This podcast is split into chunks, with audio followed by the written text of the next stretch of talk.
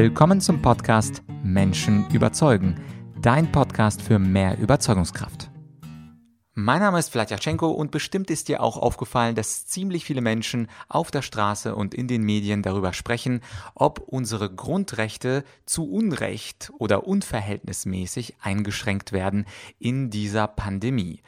Ja, das ist zwar gut darüber zu sprechen, aber nicht jeder kennt sich gleich gut aus. Und so ging ich auf die Suche und habe einen Kommentator des Grundgesetzes gefunden, Professor Dr. Dietrich Murswig, der sich bereit erklärt hat zum Interview und der uns genauestens erklärt, wie die Grundrechte funktionieren und was ein falsches Grundrechteverständnis des Staates bedeutet. Und den Namen Murswig, den kannte ich persönlich noch aus meiner Studienzeit denn er hat unter anderem kommentiert das sogenannte Bonner Kommentar zum Grundgesetz und auch den sogenannten Sachs, ein Grundgesetzkommentar von Michael Sachs. Und diese Grundgesetzkommentare, die musst du dir so anschauen, dass es immer ein Grundrecht gibt, zum Beispiel Artikel 4 Religionsfreiheit. Und dann kommentiert ein Professor mit ganz, ganz vielen Literaturhinweisen, was dieses Grundrecht im Einzelnen bedeutet. Und er stellt auch die Rechtsprechung des Bundesverfassungsgerichts dar. Und meistens sind diese Grundrechtskommentare viele, viele tausend Seiten dick. Und als ich damals äh, Hausarbeiten geschrieben habe im Bereich öffentliches Recht, da habe ich unter anderem Artikel und Beiträge von Professor Murswig zitiert. Deswegen habe ich mich sehr gefreut, dass er heute zur Verfügung stand. Und übrigens, nur dass du einen Einblick bekommst in seine Arbeit, er hat natürlich auch Klagen vor dem Bundesverfassungsgericht geführt äh, zu unterschiedlichsten Themen, zum Beispiel auch zum Thema Umwelt und sich auch gegen den Verfassungsschutz eingesetzt. Also ein sehr spannender Gast, der viele spannende Fälle auch vor dem Bundesverfassungsgericht geführt hat. Aber heute geht es um das Freiheitsprinzip und wie und wann der Staat diese Freiheit einschränken soll. Und jetzt genug des Vorworts. Viel Spaß mit Professor Dr. Dietrich Morswig. Unser freiheitlicher Rechtsstaat verwandelt sich langsam aber sicher in ein unfreiheitliches Pandemieregime. Und das sage nicht ich, sondern mein heutiger Gast, der Professor für Verfassungsrecht, Professor Dietrich Murswig. Herr Murswig, vielen Dank, dass Sie sich Zeit gefunden haben. Gerne. Es geht ja beim Thema Corona-Maßnahmen ganz häufig um das Thema Verfassung und Grundrechte und plötzlich sind ganz, ganz viele Experten geworden. Sie dagegen sind tatsächlich eine Koryphäe. Sie waren über zwei Jahrzehnte am renommierten Freiburger Lehrstuhl für Staatsrecht und Sie haben auch äh, viele äh, Paragraphenartikel kommentiert, zum Beispiel im Bonner Kommentar zum Grundgesetz. Also wenn man Sie was fragt, dann steckt da juristisches Fachwissen dahinter. Und deswegen freue ich mich ganz besonders, dass wir wir heute sprechen können. Und meine erste Frage geht tatsächlich zu diesem Anfangszitat, was ich aus einem Video von Ihnen habe. Und zwar, freiheitlicher Rechtsstaat entwickelt sich zu einem unfreiheitlichen Pandemieregime. Könnten Sie das ein wenig erläutern? Ja, wobei ich ein bisschen korrigieren muss.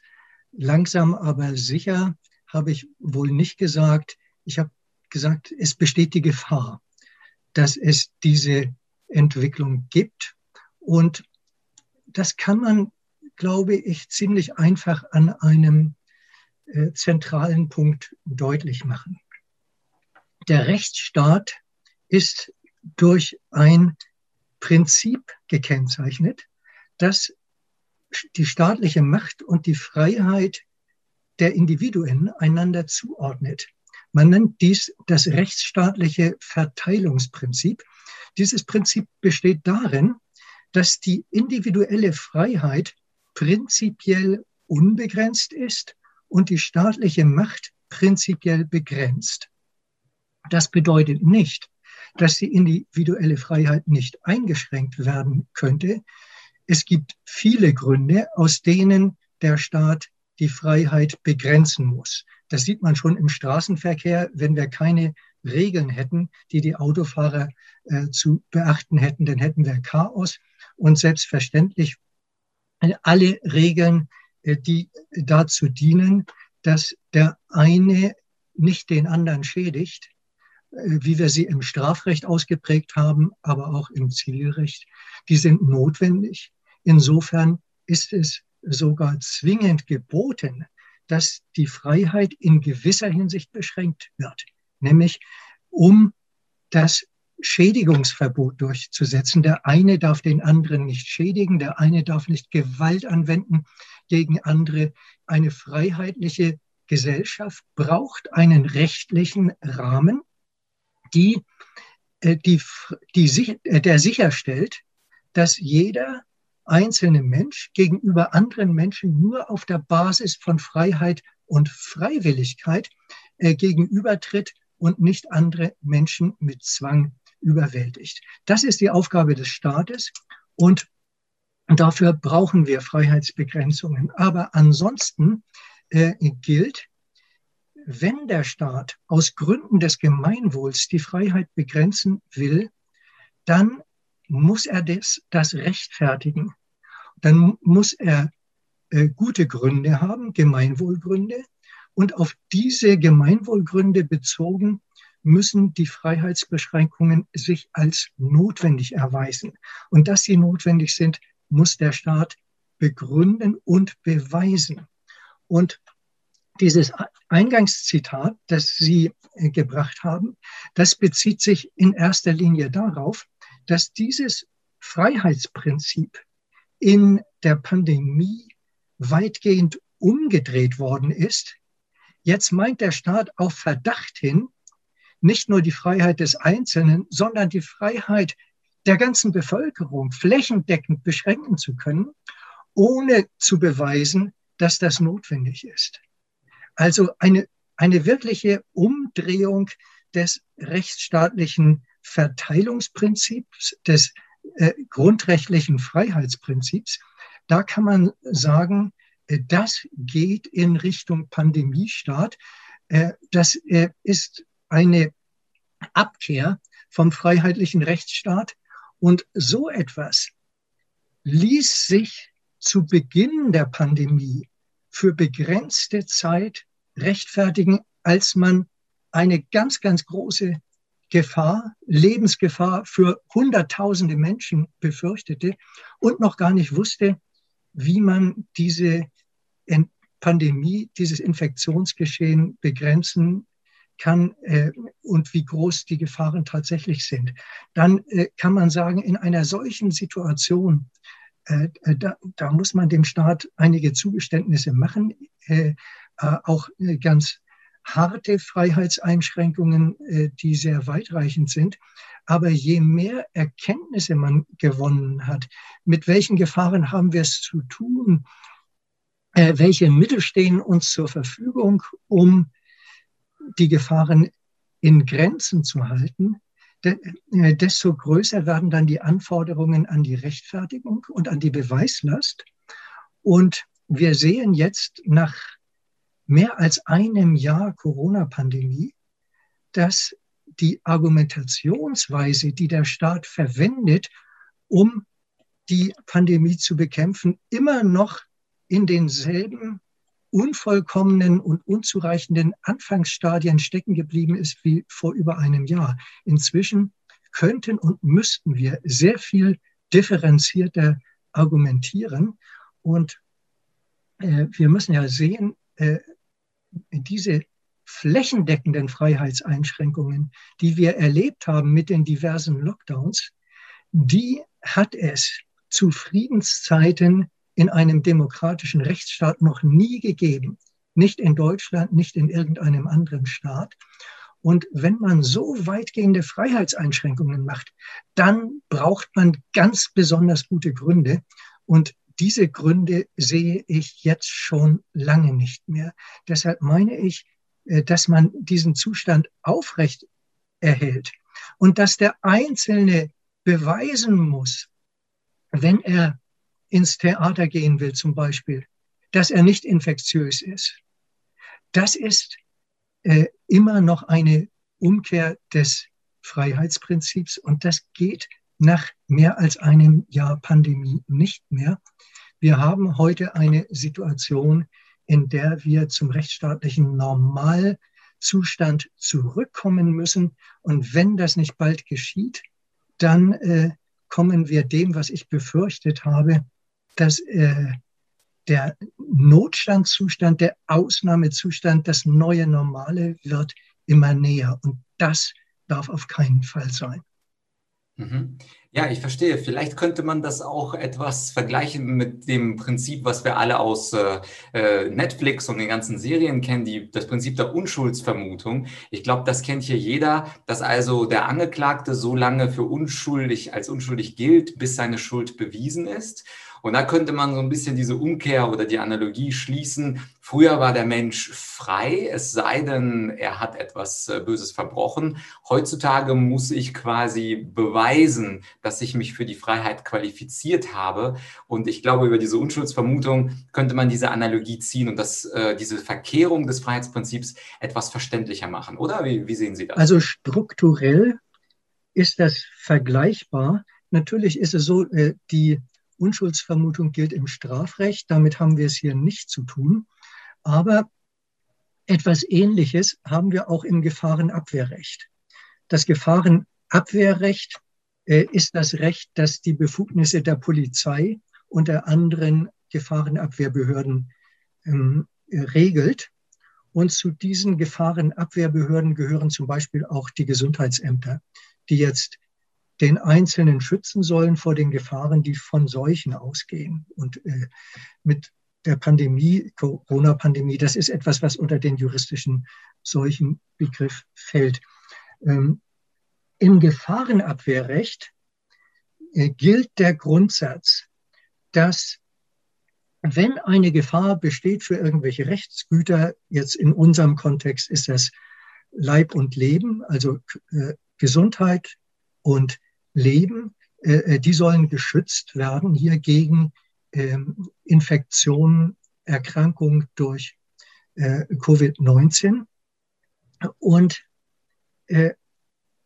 da, wenn es um Gefahrenabwehr geht, muss der Staat die Gefahr entweder mit eigenen Mitteln abwenden oder er muss den sogenannten Störer in Anspruch nehmen. Ähm, das ist jetzt ein Terminus, ein, ein Fachausdruck aus dem Gefahrenabwehrrecht, der Störer und als Gegenbegriff der Nichtstörer. Der Störer ist derjenige, der eine Gefahr verursacht und der Nichtstörer ist eine andere Person, die für die Entstehung der Gefahr nicht verantwortlich ist. Störer im Zusammenhang mit Covid-19 wäre eine infektiöse Person, also jemand, der sich selber angesteckt hat mit Covid-19 und infolgedessen infektiös ist, also andere Personen anstecken kann. Wenn der jetzt auf der Straße rumläuft oder in den Laden geht oder in eine Versammlung geht, kann er andere gefährden. Und die typische Maßnahme ist hier die Quarantäne beziehungsweise die Isolation. Äh, der äh, infektiöse Mensch muss zu Hause bleiben, beziehungsweise im Krankenhaus, je nachdem. Äh, jedenfalls darf er nicht sich unter andere Menschen begeben. Das ist, wäre in Anspruchnahme des Störers. Das ist selbstverständlich vollkommen gerechtfertigt. Der Staat muss die Freiheit infektiöser Menschen begrenzen, damit andere Menschen sich nicht infizieren. Darüber braucht man gar nicht zu diskutieren. Das ist rechtsstaatlich einwandfrei. Aber was wir in der äh, Pandemiebekämpfung äh, gesehen haben und immer noch sehen, ist ja, dass äh, die allgemeine Bevölkerung mit Freiheitseinschränkungen in Anspruch genommen wird, obwohl diese Menschen fast alle nicht infektiös sind. Selbst in den Zeiten, als wir hohe Infektionszahlen hatten, als äh, äh, der äh, Inzidenzwert noch äh, äh, weit über 100 oder 200 war, waren von der Gesamtbevölkerung, die von Lockdown betroffen war, äh, weniger als 0,1 Prozent infiziert. Weniger als 0,1 Prozent. Und nicht alle Infizierten sind auch infektiös. Also es, die, aller, der allergrößte Teil der Menschen, äh, deren Freiheit eingeschränkt wurde, Kinder, die nicht mehr in die Schule äh, durften, Menschen, die ihre Berufe nicht mehr ausüben durften, die ihre Läden schließen mussten und so weiter, die waren alle Nichtstörer im Sinne des Gefahrenabwehrrechts, weil sie selbst nicht infektiös waren, weil von ihnen keine Gefahr ausging. Und äh, das rechtsstaatliche Gefahrenabwehrrecht sagt, der Staat darf Nichtstörer grundsätzlich nicht in Anspruch nehmen, wie man sagt, also deren Freiheit nicht einschränken zur Gefahrenabwehr, ausgenommen nur dann, wenn wir es mit einer dringenden gegenwärtigen Gefahr zu tun haben, die auf andere Weise gar nicht abgewendet werden kann. Dann ist das vorübergehend möglich, aber nur so lange, bis man andere Mittel gefunden hat. Und dieser Grundsatz, der wird hier in der äh, Pandemie, in der Bekämpfung der Corona-Pandemie vom Staat äh, auf den Kopf gestellt. Jetzt ist plötzlich jeder Mensch äh, jemand, der als potenzieller Virenträger, als Gefährder betrachtet wird und äh, dessen Freiheit deshalb eingeschränkt werden muss, sofern er nicht beweisen kann, dass er nicht infektiös ist. Also da haben wir auch wieder diese Umdrehung des Freiheitsprinzips, aber bezogen sogar auf den Rechtsstatus des Einzelnen. Nach dem Grundgesetz stehen jedem Menschen Kraft seiner Menschenwürde alle Freiheitsrechte zu. Die Freiheitsrechte werden dem Einzelnen nicht zugeteilt äh, von Gnaden der Regierung für, als Belohnung für Wohlverhalten. Wer sich impfen lässt, dem werden seine Rechte zurückgegeben. Und wer sich nicht impfen lässt, äh, der kriegt sie nicht zurück, nachdem sie ihm einmal genommen worden sind im Rahmen der äh, Pandemiebekämpfung. Das ist rechtsstaatsfeindliches Denken. Und wer so spricht, und einige Regierungspolitiker sprechen so, der hat eigentlich in einem demokratischen Regierungsamt nicht zu suchen. Das ist eine ganz, ganz schlimme Tendenz. Und ich habe mich gefreut, dass gestern der äh, FDP-Politiker äh, Kubicki äh, das auch deutlich ausgesprochen hat, dass er sich gegen diese Tendenz wendet. Mhm. Ja, ich verstehe. Also Grundrechte noch einmal kurz zusammengefasst äh, sind nicht vom Staat geschenkt, sondern umgekehrt. Ich glaube, das ist Artikel 1 Absatz 3. Äh, die Grundrechte binden alle drei Gewalten. Also das Verhältnis ist eher umgekehrt. Nicht der Staat schenkt uns sie, sondern der Staat muss sich an sie halten. Jetzt haben Sie etwas gesagt, äh, was ich aufgreifen möchte. Wenn nämlich eine außergewöhnliche Gefahr besteht, eine Ausnahmesituation, jetzt stelle ich mir aber vor, wenn wir hier jemanden hätten wie Jens Spahn, dann würde er wahrscheinlich argumentieren, wir haben gute Gründe für diese dauerhafte Freiheitseinschränkungen, weil, und so argumentiert ja die Politik seit fast 18 Monaten, wir eine Gefahr des sogenannten exponentiellen Wachstums hätten. Das bedeutet also, vor einigen Tagen hat Spahn auch gesagt, dass wir eine Inzidenz von 800 im Oktober haben werden. Und er würde wahrscheinlich argumentieren, äh, gerade bei einer Virusbelastung äh, weiß man jetzt eben nicht genau, hat man sich gerade angesteckt, ist man dann Störer oder nicht. Und im Zweifel müssen wir leider die Freiheitsrechte beschränken, weil wir eben dieses exponentielle Wachstum vermeiden möchten. Und dann werden natürlich auch gerne Beispiele wie Indien oder Bergamo oder New York oder andere Beispiele gezeigt, wo wir diese schrecklichen äh, Bilder aus den Medien kennen. Und ich versuche, wie gesagt, äh, Herr Moswig, so ein bisschen den Teufelsadvokaten hier zu spielen, damit wir wirklich alle Leute abholen, weil ich glaube, da das Argument kann man schon bringen auf Regierungs Seite, dass es potenziell, also quasi das Argument ist ja klar, es kann sofort explodieren und dann haben wir eine unglaublich hohe Inzidenz und dann haben wir unglaublich viele Tote. Was würden Sie Jens Spahn und Konsorten darauf antworten? Ja, da kann man einiges sagen dazu. Ähm, man muss sich natürlich ähm, äh, die Entwicklung tatsächlich ansehen. Die Politiker argumentieren immer wieder mit dem exponentiellen Wachstum. Ich weiß nicht, wie oft Frau Merkel das gesagt hat und Spahn auch. Es hat in der ganzen Pandemie nie ein exponentielles Wachstum gegeben. Ähm, exponentiell bedeutet ja, dass sich äh, äh, die, Inf die Zahl der Infektionen innerhalb eines bestimmten Zeitraums, sagen wir innerhalb von, von drei Tagen oder einer Woche jeweils verdoppelt. Und wenn das ein paar Mal passiert, dann ist innerhalb von, äh, äh von, von zwei, drei Wochen die ganze Bundesrepublik infiziert. Das hat es aber nie gegeben, sondern nach einer Verdoppelung äh, schwächt sich die Kurve schon ab. Wir haben immer mit oder ohne Maßnahmen äh, einen Kurvenverlauf gesehen, bei dem wir einen steilen Anstieg haben, aber nach kurzer Zeit äh, äh, flachte sich die Kurve ab, erreichte ihren Gipfel und ging dann wieder runter. Und interessanterweise haben wir solche Kurvenverläufe auch in Staaten, äh, die keinen Lockdown gemacht haben. Ähm, und ähm, das äh, äh, läuft sicherlich nicht vollkommen parallel mit Staaten, die einen Lockdown gemacht haben, aber exponentiell im äh, äh, wirklichen Sinne des Wortes, dass das so weitergeht, diese Verdoppelung äh, in, in ein paar Wochen lang hintereinander, hat es nie gegeben. Deshalb ist das Argument einfach Unsinn.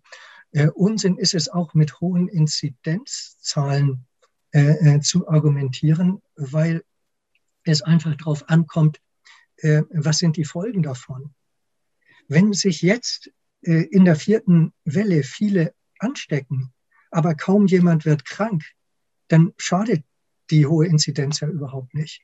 Die Begründung dafür, dass äh, wir den Lockdown haben mussten, war am Anfang immer, dass man fürchtete, das Gesundheitssystem könnte überlastet werden. Das heißt insbesondere, dass die Kapazität der Intensivstationen nicht ausreichen würde, alle schweren Corona-Patienten alle schweren Verläufe aufzunehmen und dass dann äh, eine sogenannte Triage stattfinden müsste, dass also die Ärzte auswählen müssten, welche Patienten werden äh, an die äh, Beatmungsgeräte angeschlossen und welche kann man nicht anschließen und die, die dann aus diesem Grunde sterben müssen. Äh, das wollte man auf jeden Fall vermeiden. Das war die Rechtfertigung des Lockdown. Und mit einer äh, eine solche Situation hat es nie annähernd gegeben. In der ganzen, Im ganzen Pandemieverlauf hat die Kapazität der Intensivstationen immer bei weitem ausgereicht. Das war eine reine Angstmacherei äh, dass wir da bald äh, Bilder wie Bergamo äh, sehen müssten. Wobei man zu Bergamo auch noch anmerken könnte, dass es andere Ursachen für diese Bilder gab als jetzt eine besonders hohe Zahl von Corona-Toten. Aber darauf will ich jetzt nicht weiter eingehen. Ähm, entscheidend ist für uns in Deutschland, die Kapazität der Intensivstationen hat die ganze Zeit über ausgereicht. Und äh, äh, jetzt, nachdem äh, äh, der größte Teil der Bevölkerung geimpft ist und vor allen Dingen, nachdem die Angehörigen der Risikogruppen geimpft sind, äh, sehe ich überhaupt keine Gefahr mehr, nicht im entferntesten, dass die Intensivstationen an ihr Limit kommen könnten. Man muss sich doch bei der Inzidenz auch die Altersgruppen ansehen.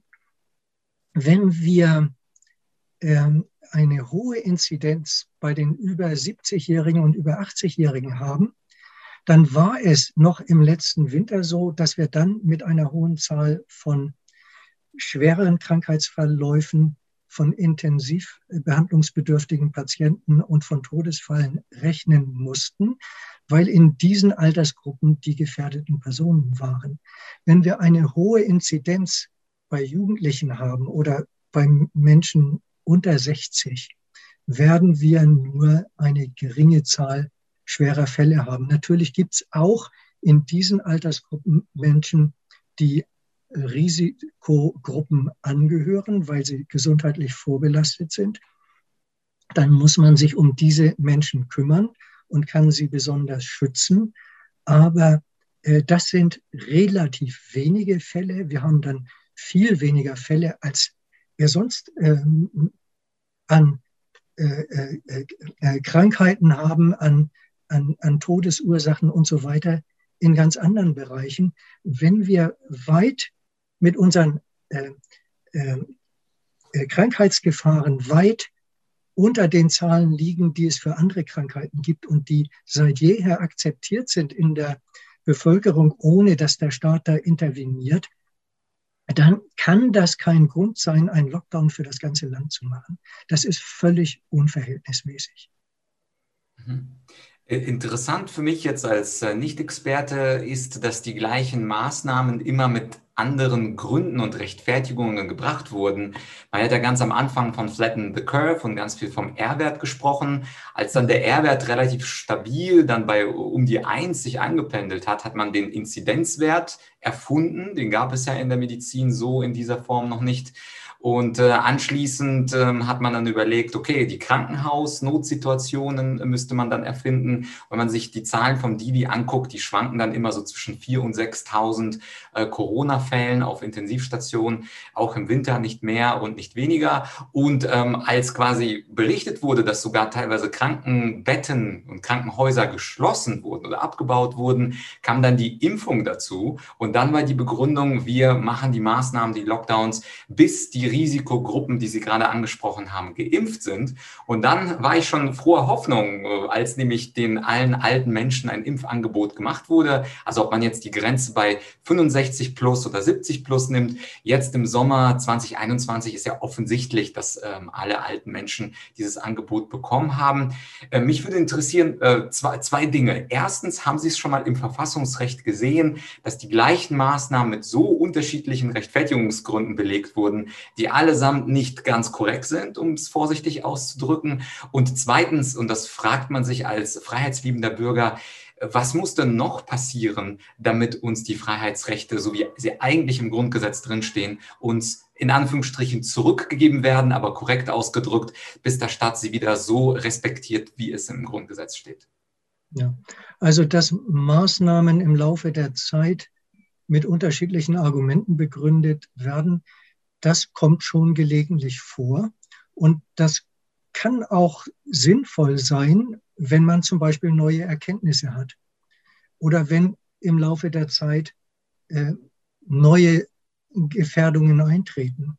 Äh, wenn äh, äh, äh beispielsweise äh, ein, ein großer Teil des Klinikpersonals erkrankt sein sollte und nicht mehr einsatzfähig ist, ergibt sich eine neue Situation. Das muss man dann berücksichtigen. Man kann nicht nur mit der Bettenzahl, sondern man muss mit betreibbaren Betten äh, argumentieren. Dazu gehört auch das Personal. Und äh, wenn man im Hinblick auf die Gefahrenbeurteilung neue Kriterien äh, hat, weil es neue wissenschaftliche Erkenntnisse gibt zum Beispiel, dann ist das schon okay. Nur was wir im Rahmen der Corona-Politik beobachten konnten, das war doch eine gewisse Beliebigkeit der Gründe, die man herangezogen hat. Und man hat eigentlich gesehen, dass neue Gründe sozusagen an den Haaren herbeigezogen wurden, nur um die Maßnahmen äh, äh, verlängern zu können. Das wollte man unbedingt.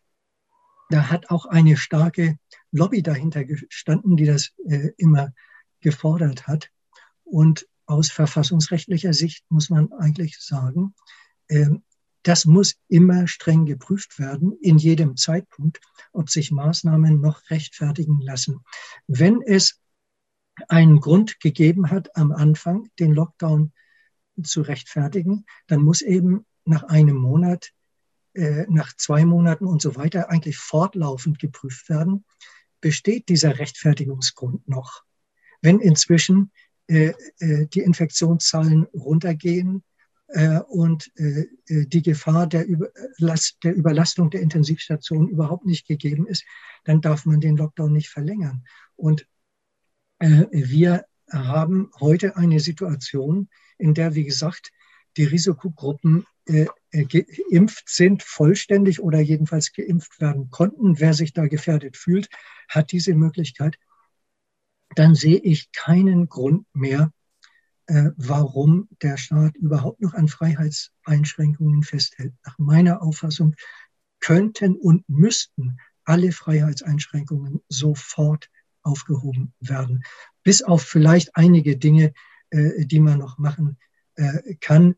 Meinetwegen äh, Masken tragen im öffentlichen äh, Personennahverkehr oder äh, ähnliche relativ geringfügige Freiheitseinschränkungen Was man sicher nicht mehr machen kann, ist Schulen schließen und Maskenzwang für Schüler, die diese äh, Masken äh, fünf, sechs Stunden lang tragen müssen. Das ist aus meiner Sicht äh, gesundheitsgefährdend. Ich habe es selbst äh, probiert, mit einer Maske äh, einen Koffer in, in eine, äh, zwei Treppen hoch äh, zu tragen und dann weiß ich, wie, äh, in welche äh, Atembedrängnis man dadurch kommt. Und es ist gerade für Kinder und Jugendliche wichtig, dass sie frei atmen können, dass sie äh, äh, nicht ihr das CO2, das sie ausatmen, gezwungen werden, immer wieder einzuatmen. Äh, das kann man nicht weiter vertreten. Mhm. Interessant ist aber, Herr Muswig, dass ja aktuell die Politik nicht überlegt, die Maßnahmen und Einheitseinschränkungen aufzuheben oder vielleicht sogar komplett aufzuheben, sondern es geht ja voran mit der Impf, mit der Impfung und auch Richtung Impfzwang. Also es wird diskutiert, dass bestimmte Berufsgruppen geimpft werden sollen und es gibt natürlich auch sowas wie dann äh, einen sozialen Druck, eine indirekte Diskriminierung, dass man als Staatsbediensteter gefragt wird, wurdest du schon geimpft und warum noch nicht? Nicht. Und ja. es wird ja auch von Politikern immer mal wieder reingeworfen. Ich selber bin aus Bayern, also Sie wissen wahrscheinlich, wen ich meine, dass wir dann langsam, wenn sich die Situation in Anführungsstrichen nicht entspannt, obwohl sie ja möglicherweise schon entspannt ist, dass man sogar dann diesen Weg geht und sogar einen Impfzwang entweder direkt oder indirekt macht. Zum Beispiel dadurch, dass auch diskutiert wird, dass die Tests dann äh, kostenpflichtig werden mit der Zeit, was natürlich die Leute benachteiligt, die mal eben nicht einen 100-Euro-Schein haben und einen PCR-Test machen können, der dann 48 Stunden gilt. Wie sehen Sie denn diese Entwicklung, dass also wir in eine Situation reinschlittern, die immer mehr in eine Impfpflichtsituation kommt? Ja, ähm, es stellen sich einige schwierige Fragen, weniger juristisch als ähm, medizinisch, epidemiologisch, virologisch. Äh, wir wissen noch zu wenig, jedenfalls ich weiß zu wenig, um das beurteilen zu können, ähm, äh, wie sehr die Impfung tatsächlich äh, schützt vor Infektiosität. Ich habe gelesen, aber kann das nicht nachvollziehen, wie weit es stimmt. Ich habe gelesen, äh, dass die Impfungen ganz gut schützen sollen vor schweren Erkrankungen und äh, vor dem Tod durch Covid-19, aber nicht davor, dass die Person sich infiziert und auch nicht davor, dass sie infektiös wird. Also auch Geimpfte, wenn das stimmt, äh, was geschrieben wird in Zeitungen, äh, können ähm, äh, sich infizieren und die das Virus auch weitergeben an andere, möglicherweise in schwächerer Weise. Äh, manche sagen wohl, die Impfung führt dazu, dass die Viruslast bei den Geimpften dann geringer ist und die Wahrscheinlichkeit der Weitergabe des Virus an andere geringer ist als bei ungeimpften. Das weiß ich nicht so genau, aber immerhin scheint es so zu sein, dass die Möglichkeit doch besteht. Schon das ist ein Grund, wenn das stimmt, äh, diese kategoriale Unterscheidung geimpfte, ungeimpfte im Hinblick auf die Gefährlichkeit, auf das Risiko, dass man jemand anders anstecken könnte, äh, so aufrecht zu erhalten. Das ähm, äh, ist sehr problematisch. Und dann ähm, ist ein weiterer Grund, also der jetzt äh, aus meiner Sicht verfassungsrechtlich einen Impfzwang eindeutig ausschließt. Wir haben es hier mit Impfstoffen zu tun, äh, die äh, auf einer neuartigen Technologie beruhen, äh, insofern sich fundamental unterscheiden von herkömmlichen Impfstoffen, mit denen man jahrzehntelange Erfahrungen hat. Und diese Impfstoffe sind in einem Schnellverfahren im Wege der Notzulassung zugelassen worden. Das ähm, äh, Verfahren für die Impfstoffzulassung äh, ist stark abgekürzt worden. Normalerweise soll das wohl acht bis zwölf Jahre dauern und jetzt hatten wir in weniger als einem Jahr die Notzulassung. Das heißt, wir wissen über und können nicht wissen, irgendetwas über äh, langfristige Folgen der Impfung. Es ist nicht auszuschließen, dass sich nach einigen Jahren herausstellt, dass es schwerwiegende Spätfolgen der Impfung gibt. Das wissen wir nicht. Wir können hoffen, dass das nicht der Fall sein wird, aber auszuschließen ist es nicht. Und äh, wenn man die Menschen zwingt, sich impfen zu lassen, äh, und das gilt meines Erachtens unabhängig davon, ob es ein direkter Zwang ist oder ein indirekter Zwang, wenn man sie zwingt, sich impfen zu lassen, dann zwingt man sie an einem groß angelegten Menschenversuch teilzunehmen. Menschenversuche sind mit dem Grundsatz der Menschenwürde unvereinbar. Wir äh, äh, äh, prüfen neue Medikamente, neue Chemikalien, neue Impfstoffe zunächst mal mit Tierversuchen. Und wenn man das am Menschen testen will, dann äh, arbeitet man mit Freiwilligen. Wer sich freiwillig bereit erklärt, äh, äh, an so einer äh, Testgruppe teilzunehmen, mit dessen Menschenwürde ist das vereinbar, weil er ja sich selbst entscheidet, das zu machen. Aber jemanden zu zwingen, an einem Menschenversuch teilzunehmen, ist eindeutig äh, nicht nur ein Verstoß gegen das Grundrecht auf körperliche Unversehrtheit, sondern ein Verstoß gegen die Menschenwürde. Jetzt äh, zum Ende des Interviews, Herr Muswike, wollte ich einen kleinen Schwenk machen Richtung Hoffnung und Richtung Zukunft. Äh, ich habe ja selber äh, sieben Jahre Jura studiert und da hatten wir unter anderem so einige Urteile, die das Bundesverfassungsgericht gefällt hat, die ja wegweisend waren ob welche Theorie das jetzt auch immer ist, äh, beim Berufsverbot oder Intimsphäre, Privatsphäre, öffentliche Sphäre. Also ich erinnere mich nicht im Detail natürlich an all die Theorien, aber zum Schluss wollte ich Sie fragen, ähm, zum einen, äh, was dürfen wir hoffen beim Stichwort Bundesverfassungsgericht? Es sind ja viele Klagen anhängig und natürlich ist es egal, ob ich sage, es ist verfassungswidrig oder ein Journalist äh, von der Süddeutschen sagt, es ist verfassungswidrig. Am Ende legt es ja oder bestimmt es ja das Bundesverfassungsgericht. Also was können wir aus dieser Richtung hoffen? Das wäre quasi meine vorletzte Frage. Und die letzte, wenn Sie sie auch gleich mit ähm, beantworten möchten, ist, wo sehen Sie denn einen kleinen Funken Hoffnung? Äh, Stichwort Zukunft. Es stehen ja Wahlen an Ende September.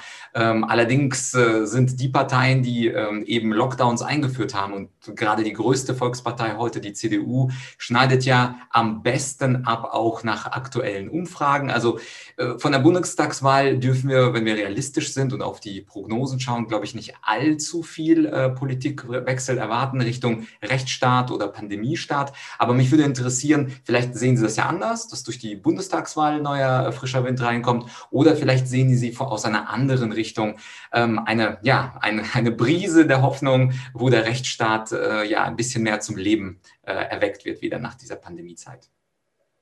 Ja, also die politische Einschätzung äh, teile ich. Äh, ich glaube nicht, dass sich da nach der Bundestagswahl äh, auf politischer Ebene äh, sehr viel ändern wird. Ähm, ich habe die Hoffnung auf unsere rechtsstaatlichen Institutionen noch nicht völlig aufgegeben, ähm, obwohl ich sagen muss, dass ich von der bisherigen Rechtsprechung doch im Großen und Ganzen ziemlich enttäuscht bin. Ähm, äh, wir haben, wenn ich das richtig sehe, noch keine einzige verwaltungsgerichtliche Entscheidung in der in Hauptsache Verfahren äh, über eine Klage äh, gegen Lockdown-Maßnahmen entschieden worden ist.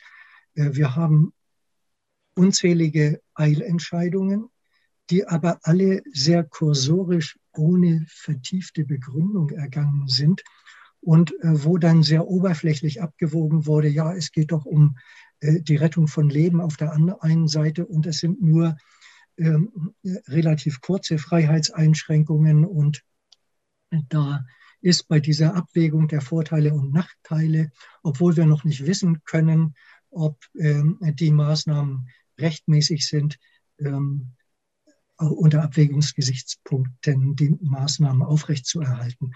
Äh, äh, so ist das regelmäßig entschieden worden. Und ich meine eigentlich, äh, wenn wir so eine Ausnahmesituation haben, eine Notstandssituation, in der flächendeckend die Grundrechte so eingeschränkt sind, dass sie äh, äh, großenteils faktisch nicht mehr gelten, äh, da müsste eigentlich ein Gericht in der Lage sein, dann auch innerhalb eines Jahres jedenfalls eine endgültige Entscheidung treffen zu können. Und das gilt natürlich auch für das Bundesverfassungsgericht. Das Bundesverfassungsgericht hat sich, meine ich, um eine Entscheidung bislang gedrückt. Äh, es hat ganz am Anfang ähm, im äh, Frühjahr vergangenen Jahres ein paar Entscheidungen getroffen, in, denen im Wege der Eilentscheidung äh, das Gröbste an Unverhältnismäßigkeiten der äh, Lockdown-Maßnahmen äh, so ein bisschen korrigiert wurde.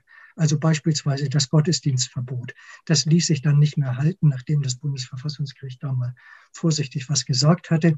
Und das Demonstrationsverbot auch. Wir hatten ja erst ein totales Demonstrationsverbot. Äh, das geht so nicht in einem demokratischen Rechtsstaat. Das wurde korrigiert. Und da hat insofern die Rechtsprechung teilweise funktioniert. Aber dann war vom Bundesverfassungsgericht praktisch bis heute nichts mehr zu hören. Ich äh, verstehe einerseits, dass die Richter in Karlsruhe sagen, bevor wir selbst eine Entscheidung treffen, wollen wir mal, dass die Verwaltungsgerichte das vorklären, äh, dass da der Tatsachenstoff schon mal aufgearbeitet, aufbereitet wird und wir kriegen dann nicht irgendwas Unausgegorenes von den Klägern vorgelegt, sondern haben dann schon einen äh, fachgerichtlich vorgeformten Prozessstoff. Da können die natürlich besser und leichter entscheiden. Nur so kann man, meine ich, im Normalfall entscheiden. Da ist das in Ordnung.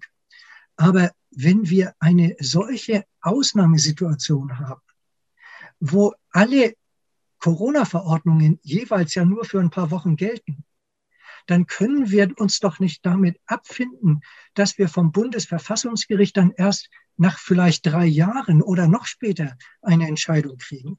Denn die Verwaltungsgerichte brauchen ja im Hauptsacheverfahren schon über ein Jahr. Manchmal dauert es drei Jahre. Und wenn man dann zum Bundesverfassungsgericht geht und noch mal ein Jahr wartet, ja, dann ist die Corona-Pandemie vergessen. Wir brauchen doch in einer Notstandssituation eine höchstrichterliche Entscheidung äh, in dem Moment, wo die Notstandssituation noch andauert.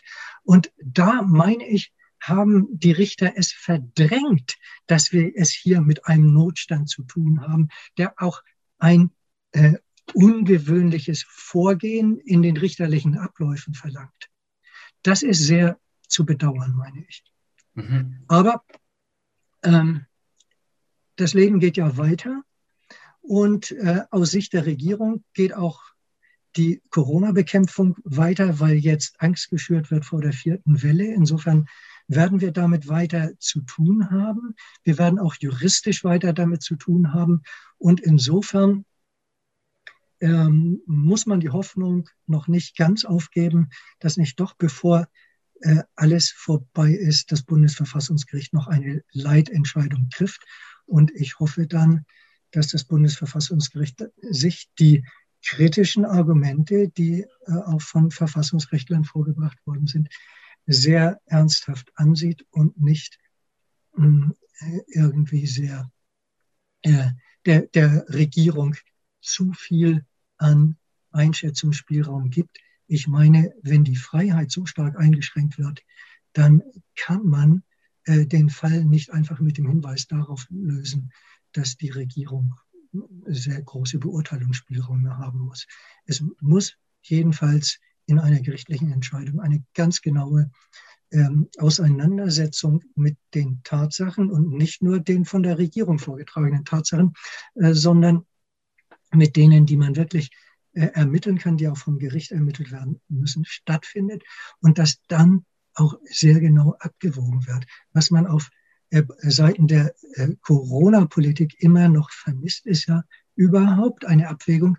Es wird ja immer nur gesagt, ja, äh, wir schützen das Leben und das ist das Wichtigste und jeder Tote ist zu viel. Das ist aber keine rechtsstaatliche Abwägung, sondern äh, wir haben es ja hier zu tun auf der einen Seite mit Risiken für das Leben. Da muss man mal sehen, wie groß ist denn das Risiko für den Einzelnen überhaupt. Das ist für die allermeisten Menschen viel, viel geringer als an irgendeiner anderen Krankheit zu sterben. Und dann muss man gucken, wie groß sind die Schäden auf der anderen Seite, die die Lockdown-Maßnahmen anrichten.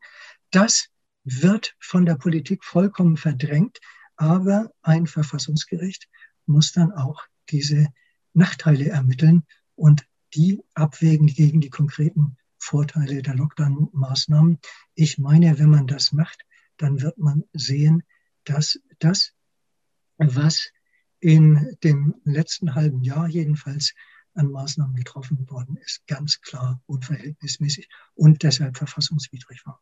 Mhm. Ja, Herr Muswerk, ich hoffe doch sehr, dass dieses Video über Umwege vielleicht wenigstens den Weg zu einem Assistenten oder Mitarbeiter des Bundesverfassungsgerichts äh, dringt. Ich glaube, die Hoffnung auf das Bundesverfassungsgericht haben wir, habe ich, haben Sie.